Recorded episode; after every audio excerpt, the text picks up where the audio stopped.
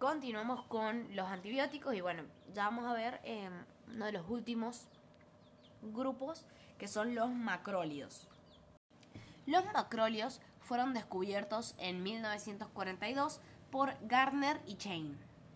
El primer compuesto de la familia se denominó pricomicina. Diez años después, los laboratorios Eli Lilly McGuire y colaboradores obtienen la iloticina, posteriormente llamada eritromicina A. La eritromicina fue aislada a partir de una cepa de Streptomyces erythraeus, proveniente de una muestra de tierra recolectada en Filipinas.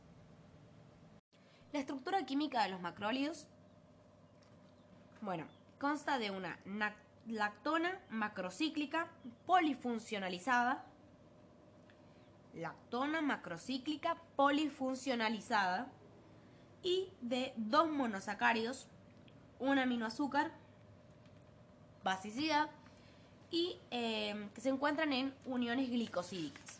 Entonces, la estructura química, química de los macrólidos, una lactona macrocíclica polifuncionalizada y dos monosacáridos en uniones glicosídicas. Ahora vamos a ver el mecanismo de acción. Los macrólidos inhiben la síntesis proteica mediante la unión reversible a la subunidad 50S del ribosoma. ¿Se acuerdan que vimos que los, eh, las tetraciclinas eh, inhiben la síntesis proteica, pero mediante la unión eh, reversible a la subunidad 30S? Bueno, los macrólidos em, se unen reversiblemente a la subunidad 50S del ribosoma. Sus acciones pueden provocar un efecto bacteriostático o bactericida según la especie bacteriana atacada, la concentración administrada, en el, o sea, la, concentración del antibiótico macrólido alcanzada en el sitio de acción o la fase de crecimiento en que se encuentran las bacterias durante el ataque del antibiótico. Entonces, el mecanismo de acción de los macrólidos es inhibir la síntesis proteica mediante la unión reversible a la subunidad 50S del ribosoma y eh, las acciones pueden ser bacteriostáticas o bactericidas, dependiendo de la especie bacteriana, la concentración del antibiótico que se alcance en el sitio de acción o la fase de crecimiento en el que se encuentran las bacterias cuando el antibiótico ataque. ¡Ataque! Bueno, la clasificación de los macrólidos pueden ser según su origen, naturales o semisintéticos, y según el número de miembros de la lactona macrocíclica. Recordemos que la estructura química de los macrólidos es una lactona macrocíclica polifuncionalizada y dos monosacáridos en uniones glicosídicas. Entonces, según el número de miembros de esa lactona mm, em, macrocíclica polifuncionalizada, podemos encontrar de, 4 de 14 miembros, de 15 miembros y de 16. Dentro de los de 14 miembros, natural, eritromicina, semisintética, claritromicina. Luego de 15 miembros, semisintética, acitromicina.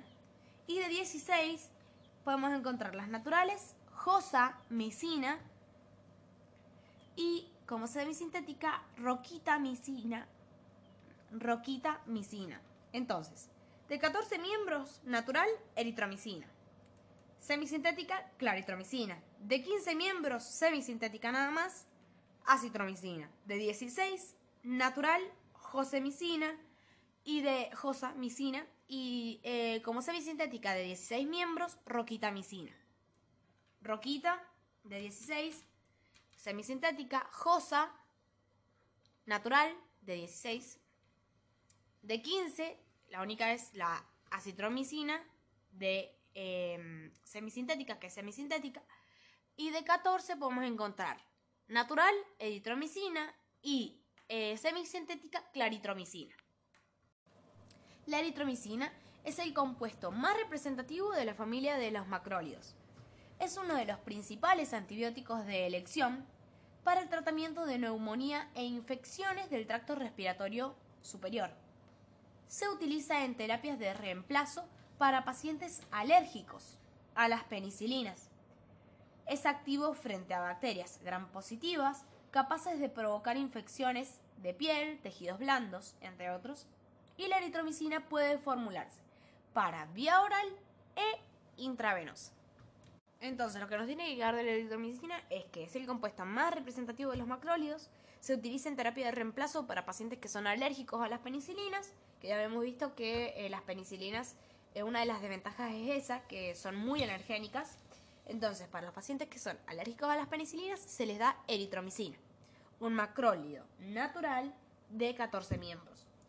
Y em, se puede formular vía oral e intravenosa. Estabilidad. Los macrólidos son inestables en medio ácido, como por ejemplo jugo gástrico, abscesos con pus, entre otros.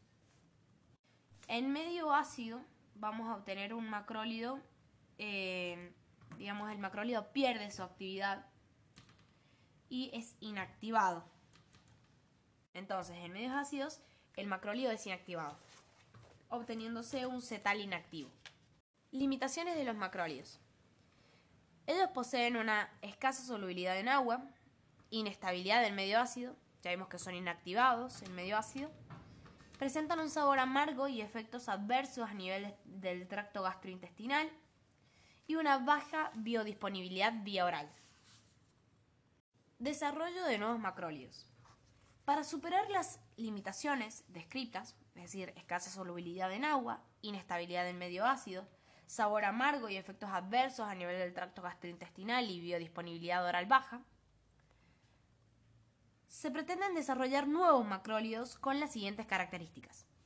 Se buscan macrólidos con estabilidad del medio ácido, mayor tolerancia gástrica, mejor farmacocinética y mayor actividad y espectro de acción.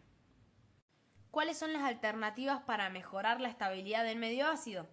Bien, es la claritromicina, que tiene mayor resistencia a degradación ácida, mayor lipofilicidad, es decir, em, la alternativa para mejorar la estabilidad del medio ácido es la claritromicina, que tiene una mayor resistencia a degradación ácida, mayor lipofilicidad, menor frecuencia de dosis, pero tiene efectos adversos a nivel gástrico. La alternativa para mejorar el sabor desagradable es mediante la síntesis de profármacos, que son los ésteres de eritromicina, los cuales tienen un mejor sabor y se pueden presentar en formulaciones pediátricas, como etinil, etilsuccinnato. Bien, ahora vamos a hablar de la acitromicina, que hemos dicho que es un eh, macrólido semisintético de 15 miembros. La citromicina se utiliza para tratar infecciones respiratorias, de piel, tejidos blandos y de transmisión sexual. Adicionalmente, se usa para tratar enfermedades pediátricas tales como la faringitis, amigdalitis, otitis, entre otros. La citromicina tiene un marcado efecto post-antibiótico que permite que el intervalo de dosificación sea eficaz en monodosis diarias, es decir, un comprimido cada 24 horas. La citromicina fue descubierta en 1980. Es más estable en medio ácido, tiene, es decir, tiene una mayor biodisponibilidad oral, es más, más lipofílica, tiene una mejor distribución en tejidos, una vida, mayor vida media de 68 horas, mayor duración de la acción. Esto posibilita una única dosis diaria y el tratamiento puede durar de 3 a 5 días según el caso. Pero la citromicina tiene una escasa solubilidad, lo que limita las formas farmacéuticas y persisten efectos adversos en el tracto gastrointestinal. Entonces la citromicina, si bien es mucho más estable, en medio ácido más lipofílica, tiene una mejor distribución en los tejidos, entonces esto eh, disminuye las dosis es un comprimido cada 24 horas y el tratamiento se extiende hasta 3 a 5 días, dependiendo del caso. Eh, no se ha eh, podido tratar la escasa solubilidad, lo que limita las formas farmacéuticas en las que podemos encontrar la citromicina, y eh, los efectos en el tracto gastrointestinal persisten. Entonces, bueno, si bien tiene varias mejoras, lo que es eh, beneficioso y se utiliza mucho para tratar infecciones respiratorias, de piel, de transmisión sexual, tiene ahí ciertas eh, contraindicaciones para personas que em, tengan eh, alguna afección en el tracto gastrointestinal. Ahora vamos a hablar de los cetólidos. ¿Qué son los cetólidos? Es una nueva clase de macrólidos de 14 miembros. Dentro del cetólido encontramos a la telitromicina, que no está disponible en Argentina, pero bueno, fue descubierta en 1998. ¿Qué diferencias tiene? Bueno, en la posición 3 posee un grupo ceto en lugar de un monosacárido, el cual siempre se pensó en los macrólidos que el monosacárido en la posición 3 era esencial. En la posición 6 se añade un grupo metoxi y en las posiciones 11 y 12 se introduce un carbamato cíclico. Los grupos ceto y metoxi le dan una mayor estabilidad del medio ácido, mejoran su biodisponibilidad por vía oral y mejoran su actividad. Mientras que el grupo carbamato, por su parte, mejora su actividad antimicrobiana y le da una mayor afinidad por el dominio 2 del ribosoma. ¿Cuál es el mecanismo de acción de los cetólidos? Bien, vimos que los macrólidos, o sea, si bien sabemos que los macrólidos se unen al dominio, solo se unen al dominio 5 del ribosoma. Mientras que los cetólidos se unen tanto al dominio 5 como al dominio 2. La telitromicina es la terapia óptima para el tratamiento de infecciones respiratorias superiores e inferiores y frente al Streptococcus pneumoniae es dos veces más activa que la claritromicina y 32 veces más activa que la acitromicina. Esta unión de los cetólidos hacia el dominio 2 del ribosoma hace que la interacción de los cetólidos sea mucho más intensa frente a las bacterias. Y por lo tanto, la telitromicina, un cetólido, es activo en cepas de bacterias que sean resistentes a los macrólidos. Farmacocinética de los macrólidos. Los macrólidos difunden hacia el interior de las células a través de la membrana plasmática debido a su carácter lipofílico y probablemente por la existencia de un transporte activo. La concentración citoplasmática de los macrólidos es varias veces superior a la concentración sérica.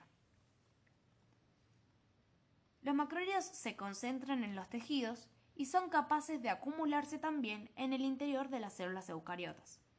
Se metabolizan mayoritariamente en el hígado y se eliminan vía biliar en forma de metabolitos y de producto activo. La eliminación urinaria de telitromicina y otros macrólidos, excepto la claritromicina, es inferior al 10%. Entonces, lo que no tiene que quedar de la farmacocinética de los macrólidos es que difunden hacia el interior de las células debido a su carácter lipofílico, eh, atravesando la membrana plasmática, claramente. Se metabolizan mayoritariamente en el hígado, se eliminan vía biliar en forma de metabolitos y de producto activo. La eliminación vía urinaria de telitromicina y otros macrólidos, excepto la claritromicina, es inferior al 10%. Entonces, eh, podríamos decir que casi el 90%, eh, o más del 90%, de la eliminación de los macrólidos, excepto la claritromicina, es eh, vía biliar, en forma de metabolitos y producto activo. Los efectos adversos de los macrólidos son trastornos gastrointestinales como náuseas, vómitos, dolor abdominal, diarrea, entre otros, hipersensibilidad cutánea, que es poco frecuente, y eosinofilia, poco frecuente también. Acá finalizamos el capítulo de macrólidos, señores. Recuerden, eritromicina para pacientes alérgicos a la penicilina, acitromicina, que es más estable en medio ácido, más lipofílica esto disminuye su dosificación, por lo tanto se tiene que eh, consumir un comprimido diario. El tratamiento puede durar de 3 a 5 días, dependiendo del caso. Tiene poca solubilidad, entonces esto limita las formas farmacéuticas y persisten los em, efectos del tracto gastrointestinal. Después tenemos los etólidos, la telitromicina, que se une tanto al dominio 5 como al dominio 2 del ribosoma y esto es perfecto para eh, las cepas que son resistentes a los macróleos. Y recuerden también la claritromicina, que es tuki tuki tuki, em, una alternativa para mejorar la estabilidad del medio ácido. Ah, y también para mejorar el sabor eh, desagradable de, la, de los macróleos se mm, puede utilizar la síntesis de profármacos y un ejemplo de esto es, son los ésteres de eritromicina que tienen mejor sabor y eh, se puede formular para pacientes pediátricos.